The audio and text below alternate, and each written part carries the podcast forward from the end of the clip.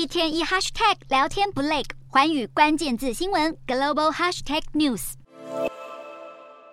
中国海警巡逻舰在极具争议的南海黄岩岛周围水域明目张胆航行，还一度出动气垫船登岛，要求菲国渔民离开。这段画面是菲律宾海岸防卫队上个月底所发布，而类似的中国海警船骚扰渔民事件，在南海海域越来越频繁。中国海警连世世代代都依赖这块海域为生的渔民都不想放过，早就引起菲国当局强烈不满。菲律宾海岸防卫队司令被迫强硬对抗，并在当地时间六日宣布将加派。派海防舰艇执行更多巡逻与侦查任务，对付那些擅自闯入菲律宾专属经济海域的中国海警船只，以捍卫海上领土和渔民安全。菲律宾海岸防卫队目前拥有二十五艘船舰，要是扩大部署南海，将能更有效制衡中国威胁。早在今年一月初，菲国总统小马可仕出访中国期间，中国国家主席习近平就曾经强调，希望两国能和平解决南海争端。两位领袖还签署联合声明，宗旨在缓和南海紧张局势。不过，相见欢才一结束，中国海警又再度侵入菲国专属经济海域，并宣称是中国领土，还驱逐菲国渔船，让当初北京政府口中的南海和平承诺越来越受质疑。